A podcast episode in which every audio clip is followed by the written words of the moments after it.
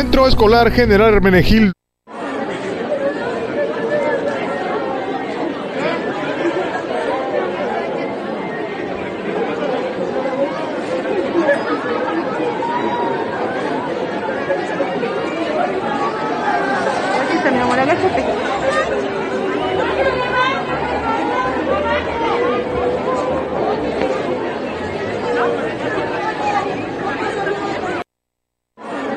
Te saludo en este martes 28 de junio. Estamos viendo imágenes de lo que sucedió no hace muchos momentos allá en Puebla, en Puebla de Zaragoza, en la colonia Francisco y Madero, en un, afuera de una clínica donde están vacunando a niños del COVID de 5 a 11 años.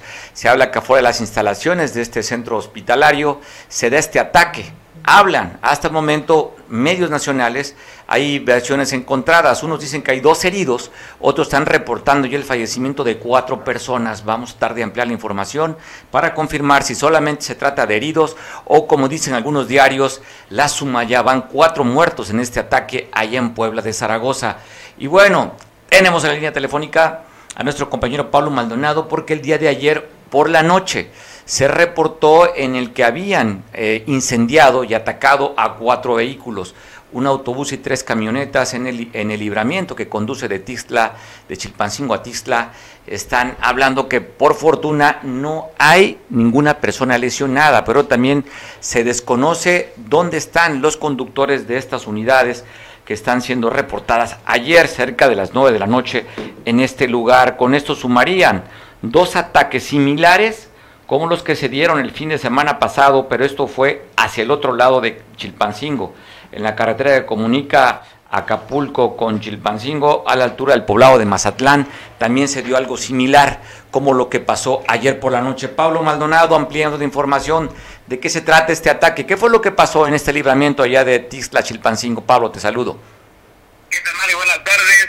Efectivamente, ayer no fue un buen día para Chilpancingo, definitivamente, porque como lo eh, informamos a través también de tu espacio de noticias, en la mañana los bloqueos, las manifestaciones, eh, impidiendo el paso a la autopista del Sol.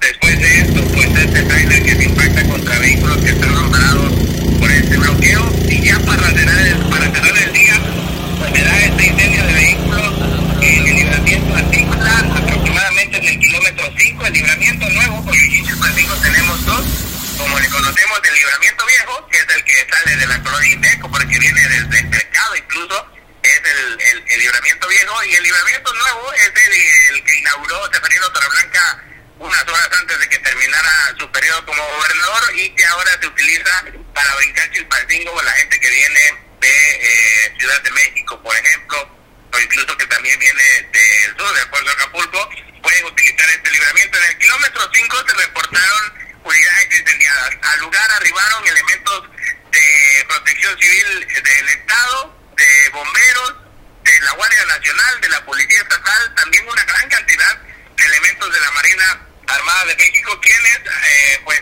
al ir al lugar a verificar el deporte, corroboraron que había unidades incendiadas. Se trató de un autobús, Mario, eh, que no sabemos qué pasó, si venía con pasajeros, si venía vacío, dónde está el chofer, no se sabe.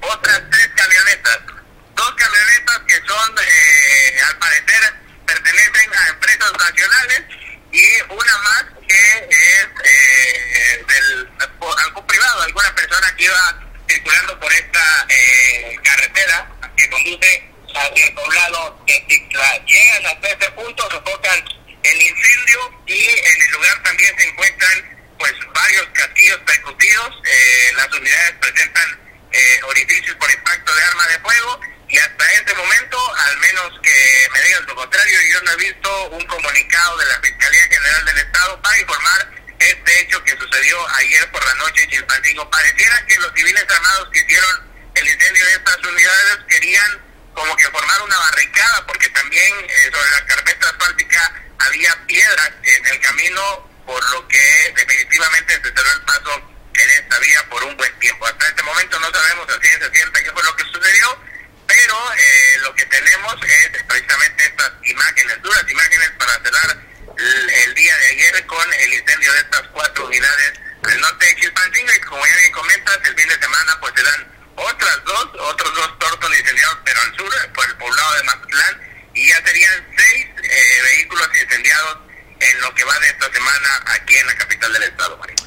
Pablo, ¿algún trascendido, algún comentario? Si algún grupo se adjudica este ataque, si alguno de los vecinos vieron si los conductores fueron raptados o están secuestrados, si hay alguna denuncia levantada por robo de vehículo, por ataque, ¿qué sabes de esto? Fíjate que hasta este momento nadie ha dicho nada en el sentido de poderse adjudicar estos hechos de violencia. Mm, hay total desconocimiento, incluso los mismos compañeros de los medios de comunicación, pues no sabemos el motivo o incluso se desconoce quién probablemente pudiese ser el grupo que haya eh, realizado este acto por la ubicación del hecho, pero es complicado saber eh, quién y qué fue lo que sucedió. Pues bueno, vamos a ver, sobre todo que a ver si está conectado con el otro que tú comentabas también de la semana, el fin de semana, de los dos Torton, en la otra parte, en la entrada sur de Chilpancingo, donde ahí fueron incendiados, donde también se reportaron balazos antes de bloquear la carretera.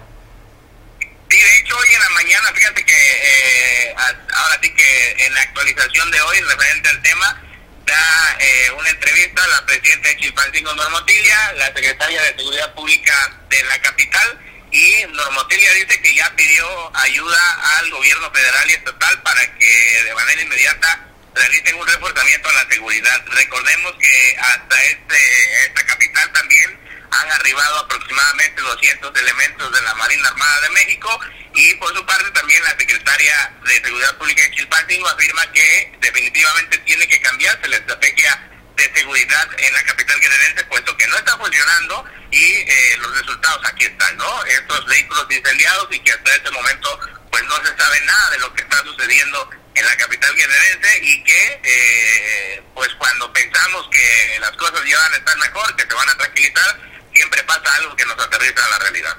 Pablo, esas declaraciones son duras, ¿no? Cuando dice que no está funcionando cómo se está preminando el delito en Chilpancingo. Duro, sobre todo porque en Palacio Nacional dice que no van a cambiar la estrategia de seguridad.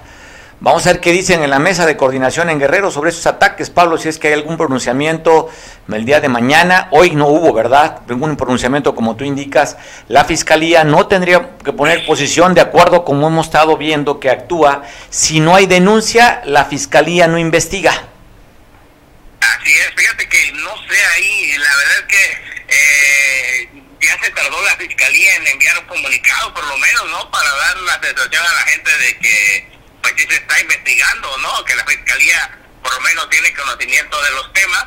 Y ya se ha avanzado un poco con el tema de información, eh, con estas conferencias que ha venido dando el vicefiscal de investigación, Ramón Zelaya Gamboa, pero hoy definitivamente ninguna autoridad en materia de seguridad ha salido a dar información, ni en comunicado, ni en persona, y habrá que ver si lo hacen en el transcurso del día. Sobre todo, Pablo, porque ya van dos ataques similares, tampoco del otro se tiene algún pronunciamiento, se sabe algo de ello, ¿no? Sí, ¿no? Y del, del otro, del primero del fin de semana, fue menos documentado, hay menos imágenes. Yo creo que a lo mejor ahí se agarraron las autoridades para no informar el hecho, pero eh, pues se siguen dando estas situaciones, insisto. No fue un buen día ayer para Chilpancingo entre bloqueos y estos hechos de violencia, pues definitivamente eh, se empaña más la imagen que tiene eh, el Estado y el país sobre la capital de Guerrero. Pablo, tocando ayer, porque por el horario pues no pudimos pasar la información, se habla que a las 3 de la tarde de este accidente, de este tráiler que arrollaría a ocho vehículos. ¿Qué tienes de información? Afortunadamente no se habla de víctimas mortales, solamente lesionados, ¿verdad?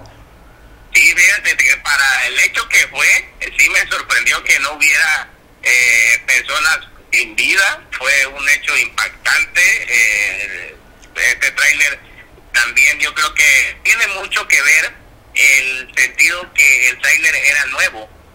Estaba nuevecito el tráiler y entonces eh, pues yo creo que los frenos le respondieron bien, la experiencia a lo mejor también del, del chofer del tráiler, pero afortunadamente para como se dieron las cosas, pues no se reportaron personas sin vida. Y es que esto fue precisamente un daño colateral que se registra tras el eh, bloqueo que también que sí reportamos, que alcanzamos a reportar en este espacio informativo por parte de habitantes de San Jerónimo Palantla, que ellos exigen el cese a la violencia en sus comunidades y eh, por parte de maestros de la CT, quienes ellos exigían el restablecimiento de las metas de diálogo con el gobierno del Estado, que ya se restablecieron, pero según ellos, que para garantizar los acuerdos con el gobierno del Estado, pues estaban eh, eh, realizando este bloqueo también sobre la misma vía. No alcanza a frenar este tráiler y desafortunadamente pues impacta a ocho vehículos que estaban sobre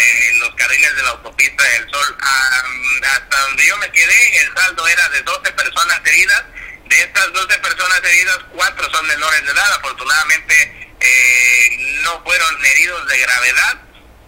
Lo aparatoso fueron los daños materiales. Varios de esos vehículos, de los eh, ocho vehículos, por lo menos cinco yo veo que se van a pérdida total y todo esto derivado pues del bloqueo que se realizará. Un bloqueo más como los que venimos documentando muy seguido sobre la autopista del Sol, Mario. Bueno, Alan, que una compañía de transportada varilla, esta camioneta, este tráiler que no alcanzó a frenar y que se llevó, arrolló estos ocho vehículos. Pero viendo las placas, Pablo, las imágenes, en su mayoría son placas de fuera del, estado, es decir, podemos suponer que son turistas que van de regreso de Acapulco hacia Morelos, algunos son placas de Morelos, otros placas de la Ciudad de México, y con esto, pues bueno, afectaría mediáticamente el puerto. Un bloqueo y del bloqueo se genera este accidente, Pablo. Sí, fíjate que eh, al parecer todos los vehículos eran eh, turistas que venían saliendo del puerto de Acapulco con destino a sus lugares de origen. Eh, no se llevaron una buena experiencia, insisto, fue un bloqueo que afectó a los usuarios de la autopista porque si no se pararon por el bloqueo de eh, el parador del Marqués con los de la CETEGUI San Jerónimo Palantra, pues también se pararon por este accidente que se registra aproximadamente tres kilómetros antes de llegar al parador y que afectó severamente la circulación, que se vino abriendo, fíjate, desde mediodía que se afectó la circulación por una cosa o por otra, ya se restablece la circulación al 100% como hasta por eso de las seis, seis y media de la tarde. Caramba. pues es una situación que no deja eh, bien parado al Estado, ¿no? Pues bueno, qué cosas, no Pablo. invita a regresar. Pues bueno, ¿qué te diré? Te mando un abrazo, Pablo, estamos al pendiente. Seguramente mañana comentaremos, me ampliarás de información de lo que está pasando en Sadaegro, pero mañana platicamos sobre el tema.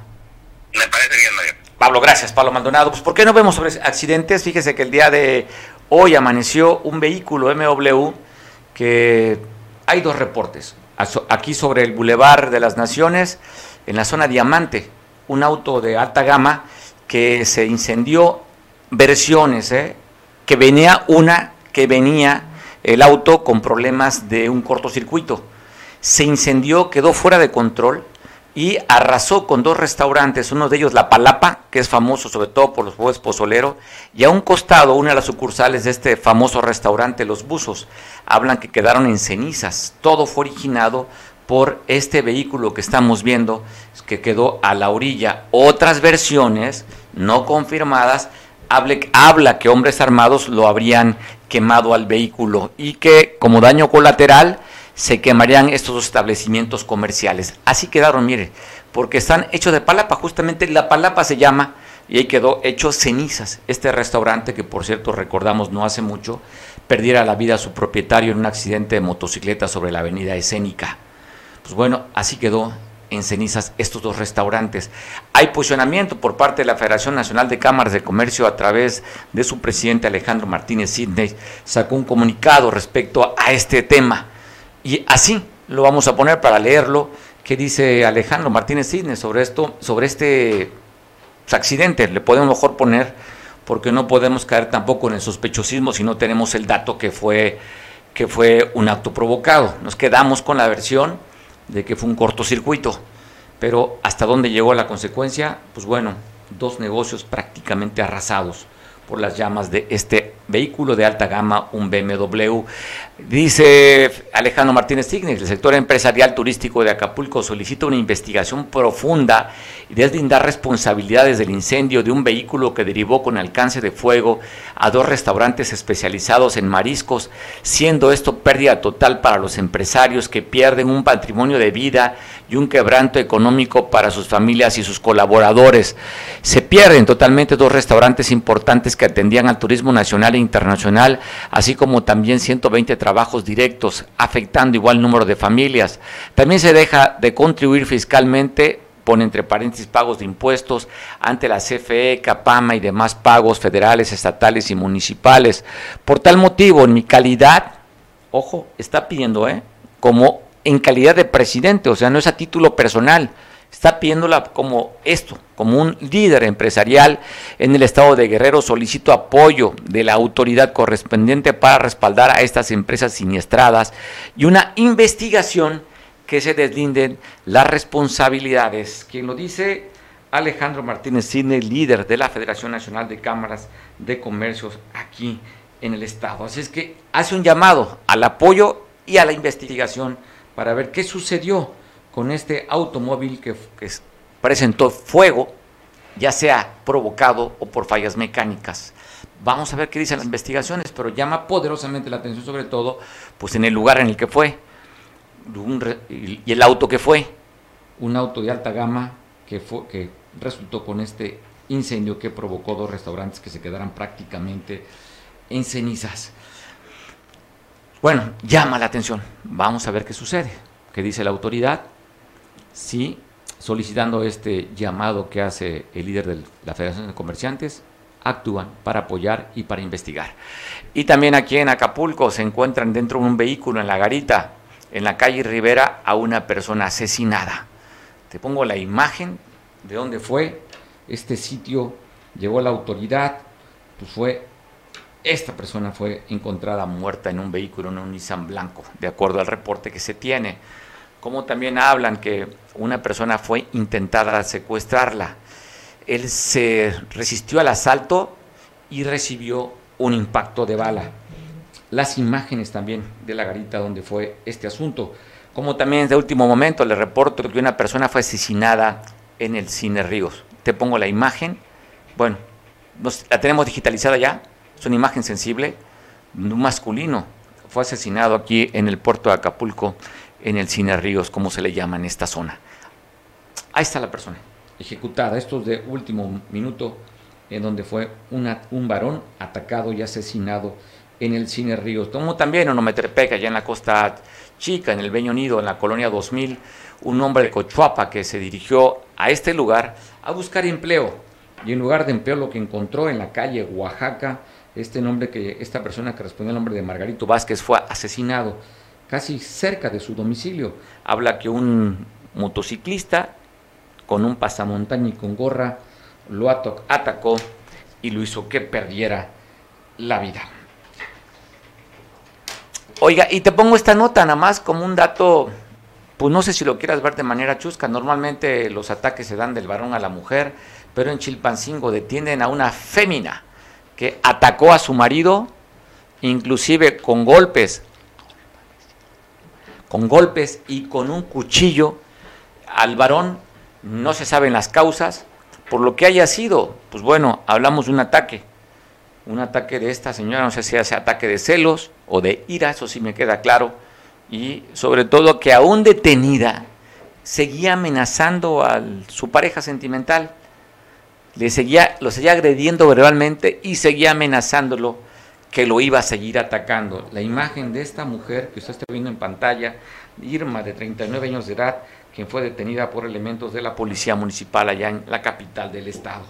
Y bueno, Vale información, hay varias y mucha en este día. Y pues bueno, platicaremos también con Nora Mesino, líder de la Oración Campesina de la Sierra del Sur, que por segundo día están en protesta aquí en el Asta Bandera. Vamos a platicar con Norma, ¿qué se debe esta protesta que tienen aquí en Acapulco a ya pues dos días que se están manifestando? La tenemos en línea telefónica Nora Mesino para platicar con ella y que nos diga Norma, quien es una líder de esta organización fundada por su padre, bueno, por la familia, Rocío su hermana, y Norma continúa con estas manifestaciones y protestas de esa organización campesina de la Sierra del Sur. Y pues bueno, estamos tratando de contactar, ya tenemos confirmada la entrevista, estamos nuestro equipo de producción para poder platicar con ella. Ya estamos en la línea telefónica con algunos de sus compañeros. Pero bueno, si no, seguimos con la información de la gobernadora. Te pongo un resumen de lo que fue la actividad de la semana de la gobernadora Evelyn Salgado.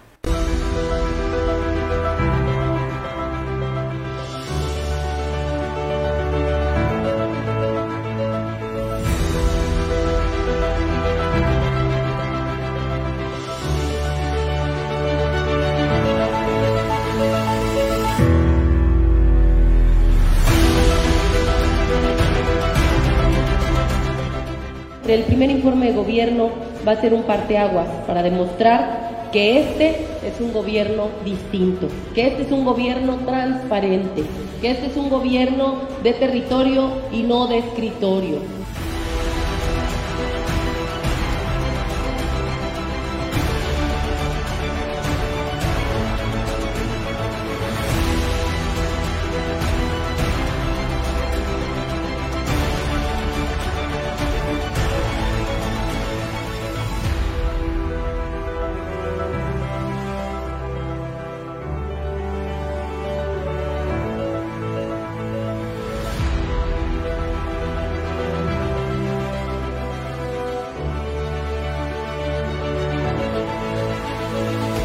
Con todo este compromiso que tenemos eh, con la atención, con la prevención y sobre todo con la erradicación de la violencia en todas sus dimensiones contra la mujer en Guerrero.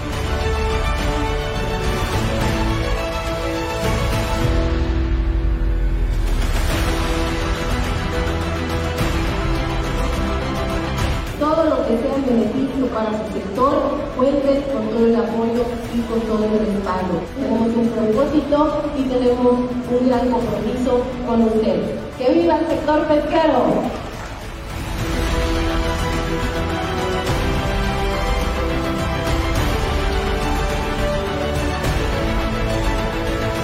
No me queda duda de que con estos programas, en coordinación con el Estado y los municipios, quienes siempre han estado participando muy bien, vamos a hacer una transformación, vamos a hacer este bienestar eh, que sea una realidad para todas las familias en el Estado.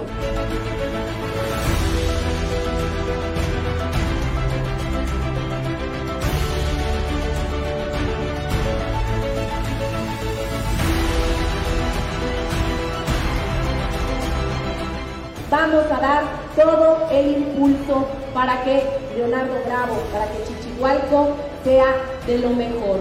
Hay que presumir lo que hacen aquí, porque lo que está hecho en Guerrero está bien hecho. Hay que demostrarlo. Y lo que está hecho en Chichihualco también está bien hecho. Por eso tenemos que presumirlo a nivel nacional e internacional.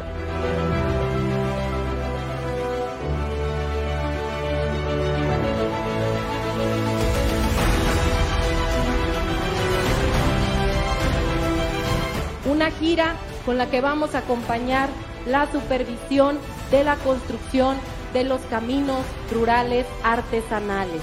Una gira con la que se cumple el compromiso permanente de nuestro presidente y del gobierno de México de apoyar y de respaldar a Guerrero, empezando por quien más lo necesita.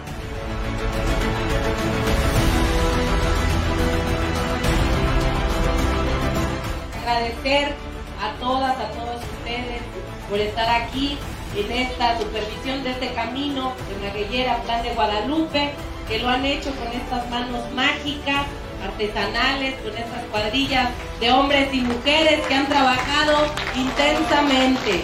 Nuestro reconocimiento para todas y para todos ustedes que han trabajado sin parar. Los caminos artesanales que veíamos tan lejanos, pues ya es una realidad.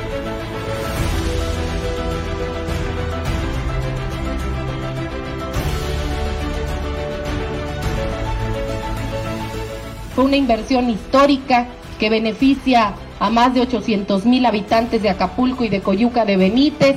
Es un libramiento que enlaza a la autopista del Sol con la región de la Costa Grande, generando atracción para inversión turística y comercial hacia la franja costera de Guerrero.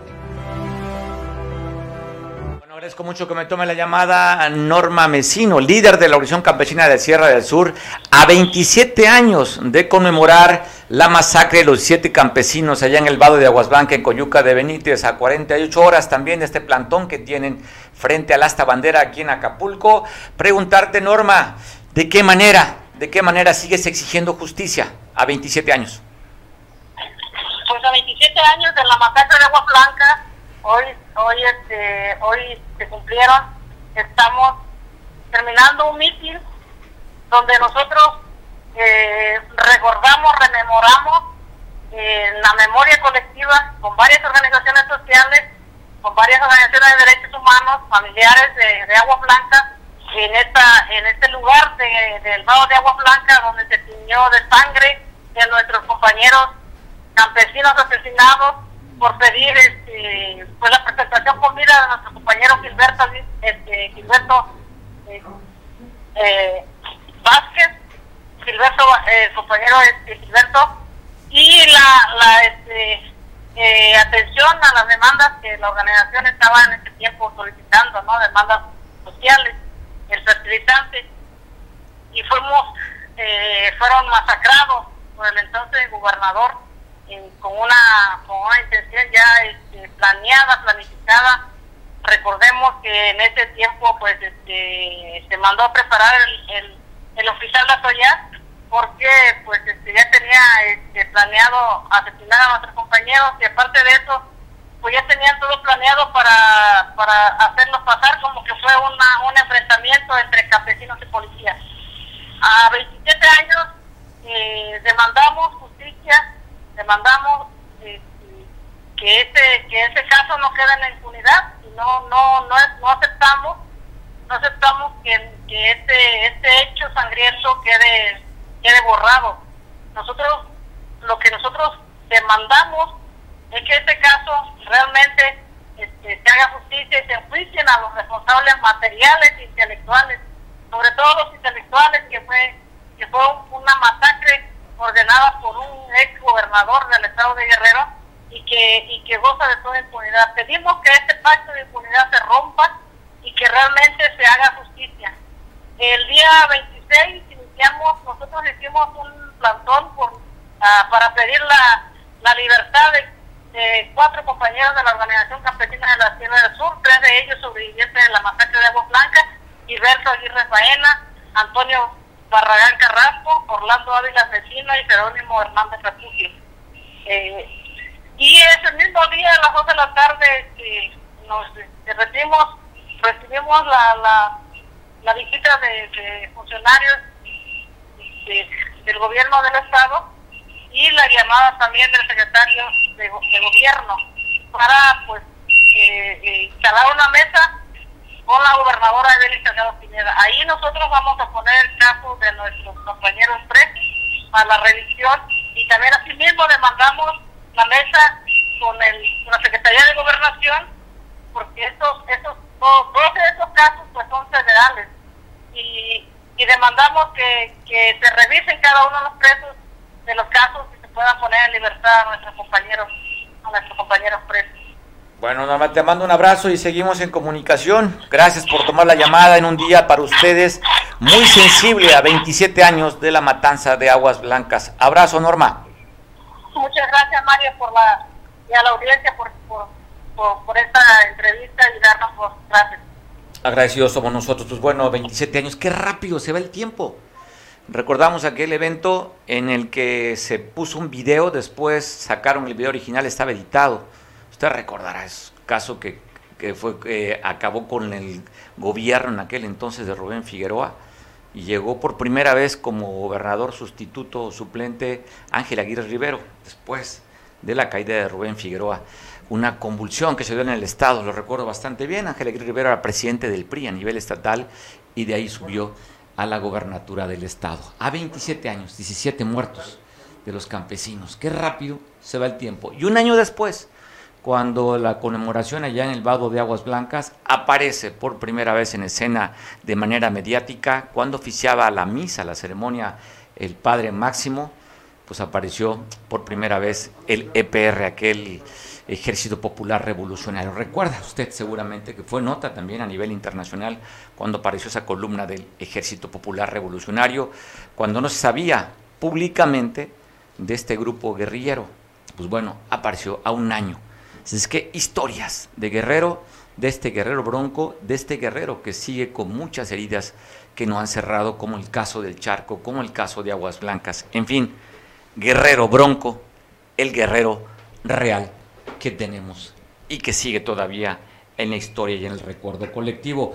Beto Catalán, líder del PRD a nivel estatal, después de la visita del presidente Andrés Manuel en este pasado fin de semana, ¿Cuál es tu opinión después de estos anuncios del evento que anduvo supervisando las carreteras allá artesanales y que también dio el banderazo de inauguración de este libramiento en la zona de Acapulco que conduce de la caseta de la venta hacia Coyuca de Benítez. Beto, ¿cuál es tu opinión de la visita de Andrés Manuel?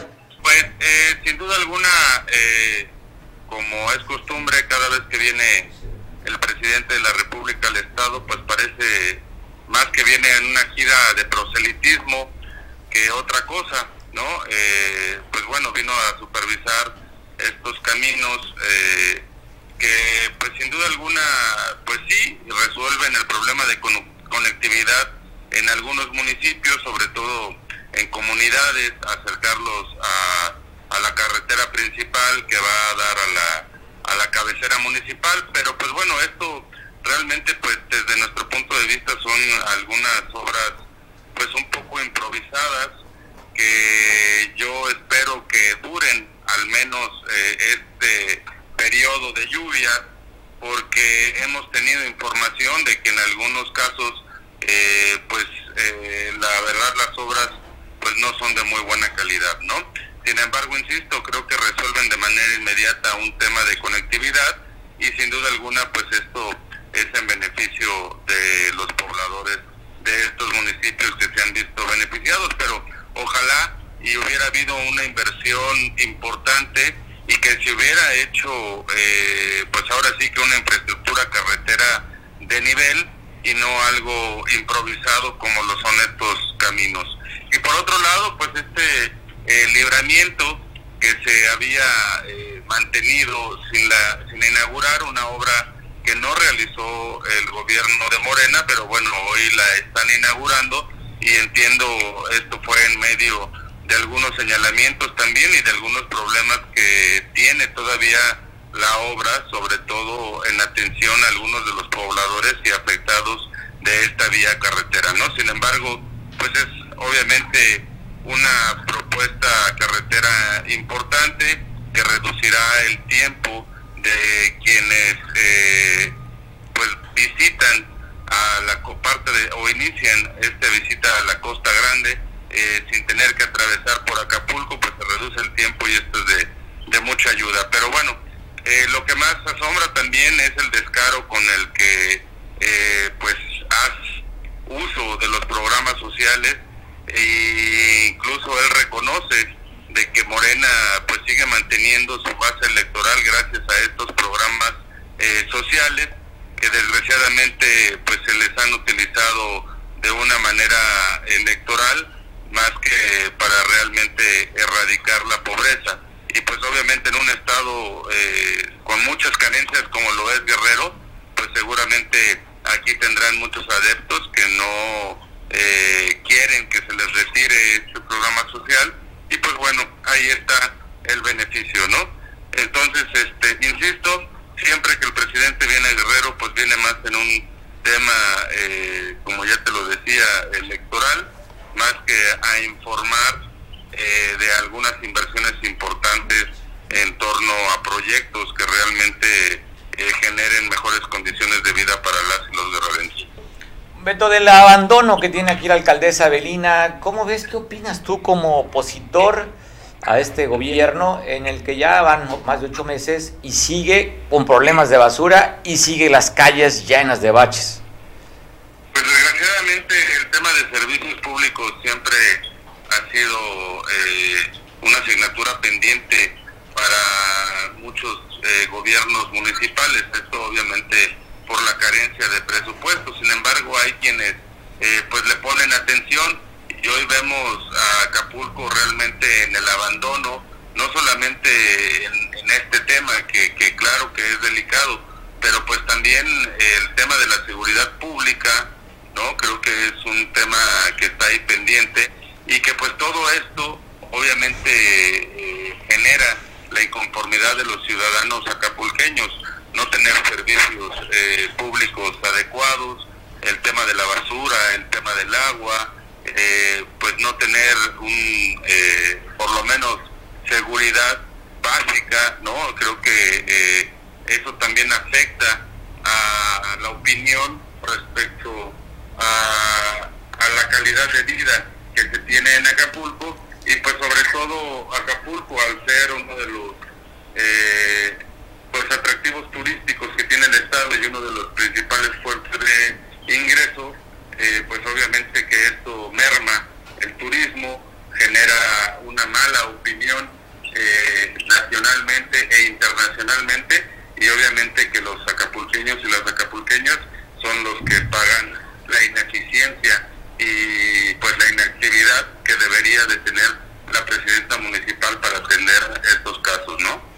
Te agradezco mucho tu opinión, te mando un abrazo y seguimos en habla. Gracias Mario, un abrazo, que tengan excelente tarde, hasta luego. Alberto Catalán, presidente del Comité Ejecutivo Estatal del PRD.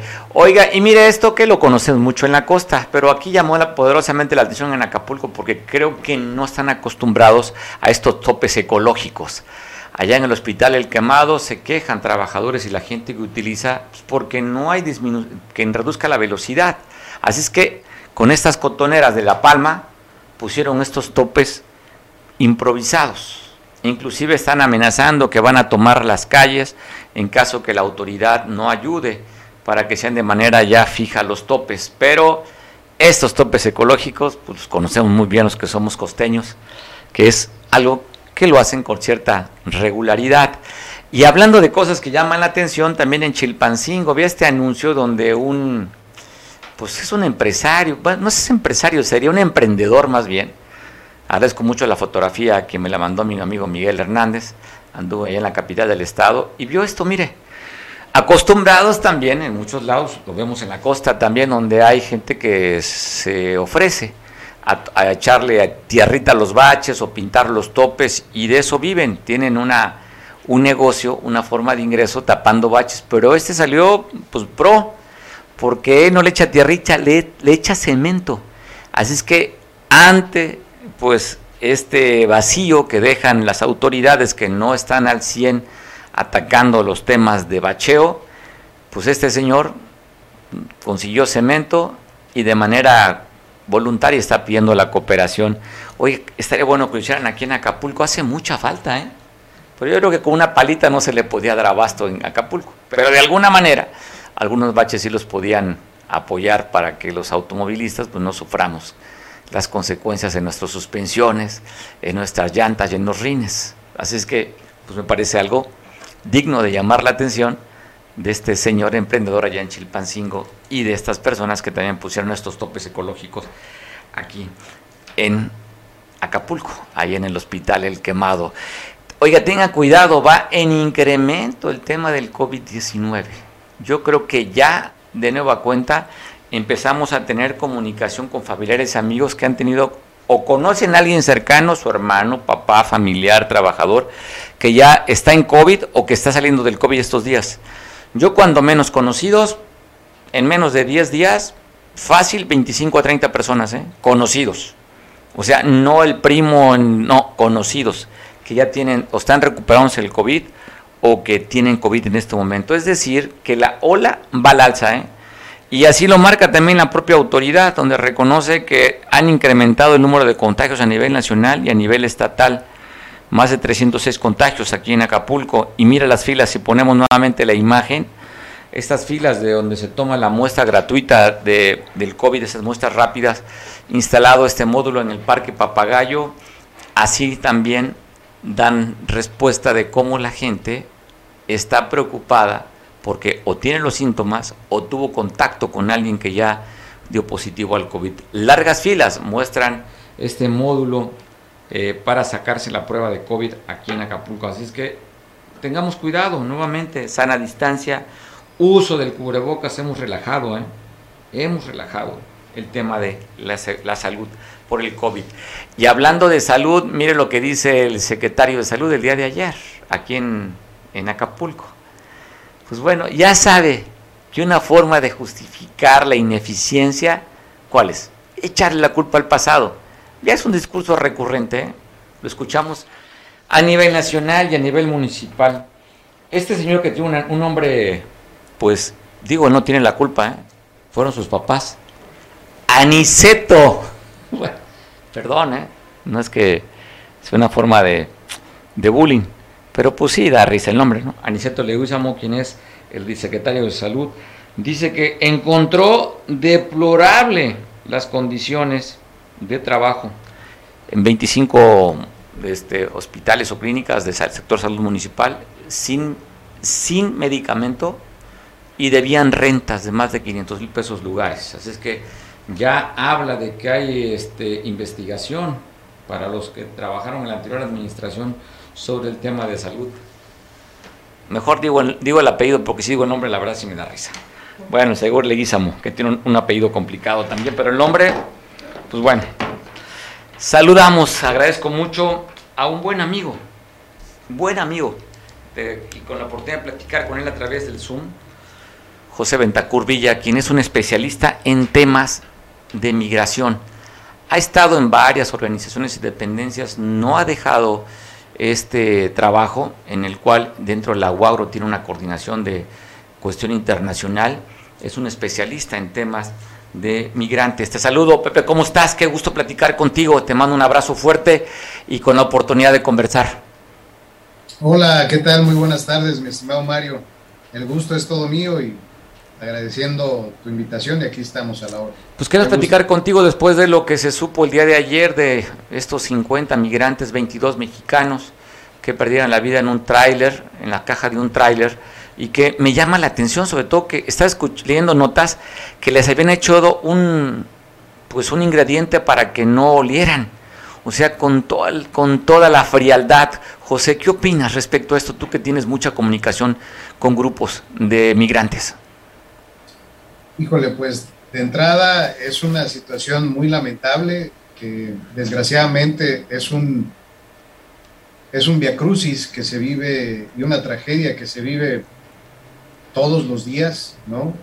Eh, hoy vemos la nota en el, en el tráiler, ¿no? Eh, pero también hay casos que se dan en, coches, en automóviles, donde pues mueren asfixiados, eh, en el río, ¿no? Eh, en el desierto, donde lamentablemente eh, pues pierden la vida y, los animales carroñeros pues devoran los cuerpos y lo único que queda son los huesos y las vestimentas, etcétera, ¿no? O sea, las formas de morir en la frontera son amplias y variadas eh, y, bueno, cada vez más eh, crueles, ¿no? Eh, esto pues es una, es una muestra, ¿verdad?, de, que aún con toda la, la política, los programas asistenciales que existen, pues la gente sigue migrando, escapando de situaciones de violencia, en, sus comunidades de, origen, eh, siendo desplazados, ¿verdad? Y, buscando nuevas, nuevas oportunidades para, salir adelante, ¿no? Eh, ante la escalada de precios también, ¿no? Que ya no. Sí, la crisis, la crisis que tenemos. Oye, José, pues bueno, están reportando que 19 no tienen, no han identificado todavía su origen, 22 mexicanos, 7 guatemaltecos y 2 hondureños. Pero también veíamos hace unos días que me habían rescatado 20 acapulqueños que intentaron vía, vía el mar atravesar hacia Estados Unidos. Pero bueno, tú que tienes comunicación, mucho contacto con los migrantes, eh, tienes historias, seguramente sabrás, porque hay la duda cómo es que pasó este tráiler con 50 migrantes, cómo pasan a vía por desierto, vía autos, pues los concentran en algún lugar para llevarlos a otras ciudades, o cómo es posible que hayan que no hayan visto la autoridad norteamericana, si es que fuera el caso, que los 50 fueran en este tráiler. Sí, bueno, eh, ahí, ahí vemos que existe pues todavía ¿no? una, una, complicidad en ambos lados de la frontera. Las bandas criminales de tráfico de personas están muy bien organizadas y a la vez han cooptado a las autoridades en ambos lados, ¿no? Y por eso es que vemos que pasa, que, que suceden este tipo de tragedias, porque existe una, una, complicidad eh, transnacional, binacional, que han cooptado a las autoridades, ¿no? Este, que los agentes fronterizos pues, están siendo cooptados, ¿verdad? Y se hacen de la vista gorda para dejar pasar este, a, estos, estos vehículos ¿no? de, de, grandes dimensiones, o que bien, por la otra, también hay que decirlo, las, los métodos y la tecnología que utilizan estas bandas pues se ha perfeccionado cada vez más y que permiten ocultar en, en, en, falsos eh, muros, falsos eh, plafones a las, a las personas, ¿no? Eh, ahí, ahí dentro de las cajas de, transportación, ¿no? Son las dos, son las dos formas en que, en que operan y, bueno, con estos lamentables resultados. Qué duro. ¿Has tenido contacto con alguna de tus organizaciones que tú conoces allá en Estados Unidos sobre algún posicionamiento de estos 50 personas muertas? Sí, sí, no hay un posicionamiento como tal actualmente, eh, pero sí urge eh, retomar pues todos los acuerdos que se, han, que se habían trabajado en un, en un mecanismo, fíjate, eh, que se llama Programa Nacional de Migración, que consideraba pues prácticamente todas las dimensiones de este fenómeno, lo que es eh, destino, origen, tránsito, retorno y, este eh, es origen, tránsito, destino y retorno de la, de la migración que eh, pasa en, nuestro país. Ahorita vemos que también viene saliendo una, una caravana de, de más o menos 5 mil venezolanos que se juntan con otros 2.000 hondureños que ya están en territorio nacional y que pretende partir desde Tapachula, Chiapas, hasta llegar al, a la frontera, ¿no? Con, con, destinos muy similares y que, que bueno, este, esto no, no augura nada bueno para, para estas personas, ¿no? Eh, hoy en este, en este contexto. Pues eh, el, el, posicionamiento, pues, es de que eh, existen maneras de, emigrar de manera documentada y regular a los, a los Estados Unidos a través de programas de empleo temporal como son eh, como es la visa H2A que recientemente hemos tenido la, oportunidad de, desde la universidad de, poder facilitar y, abonar en esta, en esta convocatoria, ¿no? O sea, sí hay, sí hay maneras de emigrar eh, regular y, documentadamente, ¿no? Y no arriesgar el, pellejo, como se dice, ¿no? Mediante el uso de coyotes o de mafias para poder pasar del, otro lado. Pues bueno, un hecho trágico. El gobierno de Washington considera este evento como horrible y descorazonado. Así es la parte de lo que dice Washington. Sí, bueno, eh, eh, dicen que cuando ahogado el niño quieren tapar el pozo, pero cuando se dan a conocer este tipo de situaciones que remarco, Mario, pasa todos los días. O sea, lamentablemente no se sabe y no se magnifica la noticia todos los días, pero eso ocurre diario. Muy seguido, muy seguido, prácticamente a diario, que hay, hay muertes, hay desapariciones, hay este, inclusive acribillamientos por parte de los famosos rancheros que están en, la frontera, que tiran, ¿no? O sea, y, la ley pues los ampara porque el, migrante cruza por su territorio y, el, ranchero pues tiene todas las, las, facultades y atribuciones para tirar a, a matar a, estos indocumentados. personas indocumentadas, ¿no?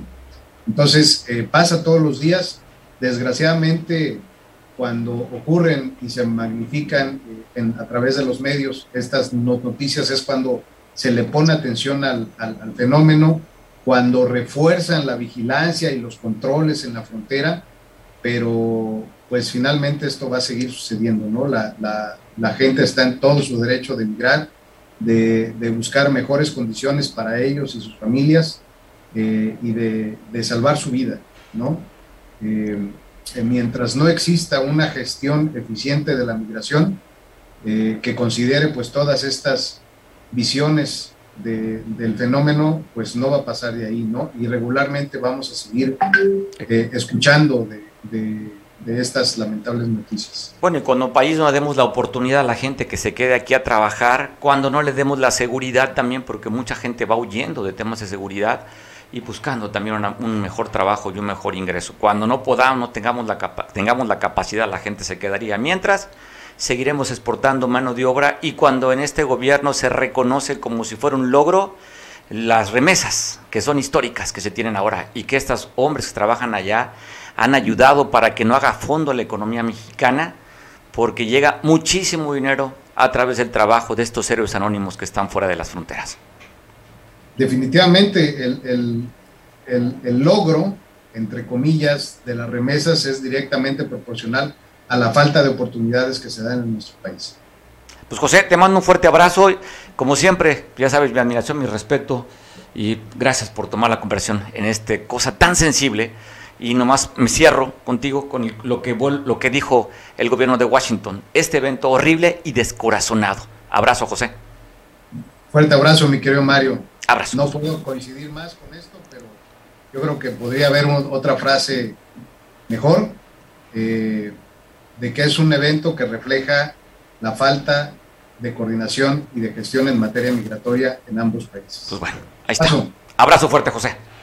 Y si alguien lo dice, es un experto guerrerense con muchos años de prestigio y de trabajo sobre tema migratorio. Vamos a ver qué, nos depara la condición climatológica. Vamos a hablar con nuestro experto en protección civil, Carlos Manríquez. Nos quedan tres minutitos, pero es importante saber qué se espera para las próximas 24 horas con el tema del medio ambiente y la temporada de lluvias, que ya sabe usted, arrancó a partir del 15 de mayo y termina hasta el 30 de noviembre. Carlos Manríquez es nuestro eh, asesor, había dicho que junio sería un mes de mucha lluvia. Pues bueno, no le ha fallado. Ha llovido sabroso y rico. Pero ¿qué nos esperan las próximas 24 horas para la temporada de lluvia? Aquí tenemos al experto. Así es que pongamos atención. Si habrá que sacar el paraguas, ¿qué hay que hacer en estos 24 horas que tenemos a partir de estas casi las 3 de la tarde. Carlos, saludo, buena tarde, ¿cómo estás? Señor Ravilla, muy buenas tardes. Para informarles, eh, enfrente de las costas de Guerrero se mantiene en una estrecha vigilancia a una zona de baja presión, ubicada mero enfrente de las costas, en el Océano Pacífico, con un 50% de probabilidad de que se origine un sistema ciclónico en 48 horas, o sea, martes miércoles y jueves. Entonces está en vigilancia este sistema, que hay mucho a, mucho riesgo a que se forme un ciclón o huracán centro. Esperemos que se forme, pero que ya se encuentre lejos de, de las costas de Guerrero. Ahorita se encuentra a 540 kilómetros al sur de Acapulco. Mero enfrente lo tenemos, señor. O sea, tenemos mero enfrente, pero está pues, en, en aguas internacionales, imagino. En, en, aguas internacionales y está como un sistema de baja presión. ¿sí? Todavía no evoluciona. ¿Se esperan lluvias para hoy en la noche, Carlos? Este, el pronóstico son lluvias de temporadas de 5 a 25 milímetros, cuando mucho, eh, por tarde y noche. ¿sí? Lo que es la temporada normal por la la acumulación de nubes y tormentas locales en la parte de la sierra, granizadas, tormentas eléctricas. Es lo que esperamos para el día de hoy, señor. Oye, Carlos, a ver, sácame de una duda. Aquí en la costa decimos mucho está pringando o va a pringar. ¿Es, ¿Cuál es el término apropiado? ¿Pringa o llovizna? El término técnico es llovizna, señor. Llovizna. ¿sí? Porque la pringa se oye más en cuestión eléctrica. Una chispa, una pringa producida por un ambiente de calor. Pero la llovizna viene de, de la lluvia. De la lluvia. El origen de las palabras de la lluvia. ¿sí? Eh. Ese, Entonces, se oye se oye mejor llovizna. Llovizna se escucha mejor, pero bueno, allá en la costa yo sigo con el término de, de estar pringando. Sí. oye, va muy parecido al término de te, está chin con el pringando, porque también esa pringuita chin, igual como si lloviera. Sí. más que nada se le llama así por la partícula que es una pequeña gota, una pequeña llovizna, que no te moja. Pero, oye, pero no es inapropiado, ¿sí? El término científico técnico es llovizna. Bueno, nos quedamos con llovizna entonces, pues para no estar... Oye, para no estar pringando en tantas preguntas, nos quedamos con llovizna. Carlos, pásala rico, mañana hablamos. Afirmativo, esperemos eh, mañana qué noticias le traemos. Este, se, como dije al principio, se estará monitoreando para ver qué evolución tiene. A ver si mañana decimos que ya es una tormenta tropical. Esperemos que no. Que no. O, pa- o pasado mañana que ya es un cicloncito. No, no, no, que la boca se te haga chicharrón mejor y no digas eso. Esperemos que no es, usted sabe, es un pronóstico. Pronóstico nada más, hay que estar al pendiente. Está, dices tú, están extremando precauciones y viendo que no se... Que- precauciones y que ahorita las lluvias que se van a dar son lluvias muy pequeñas de 5 a 25 milímetros. ¿sí? Lluvias de temporada. Claro, gra- gracias Carlos, te veo mañana, tus escuchados mañana. Abrazo fuerte, buen Gracias, provecho. señor, muy amable. Hasta luego. Bueno, pues me despido, pasa buena tarde. En punto de las dos tenemos tú y una cita. Yo te dejo en compañía de Julián, que nos ve por televisión allá en San Marcos. Come rico en este martes 28 de junio. Hasta mañana.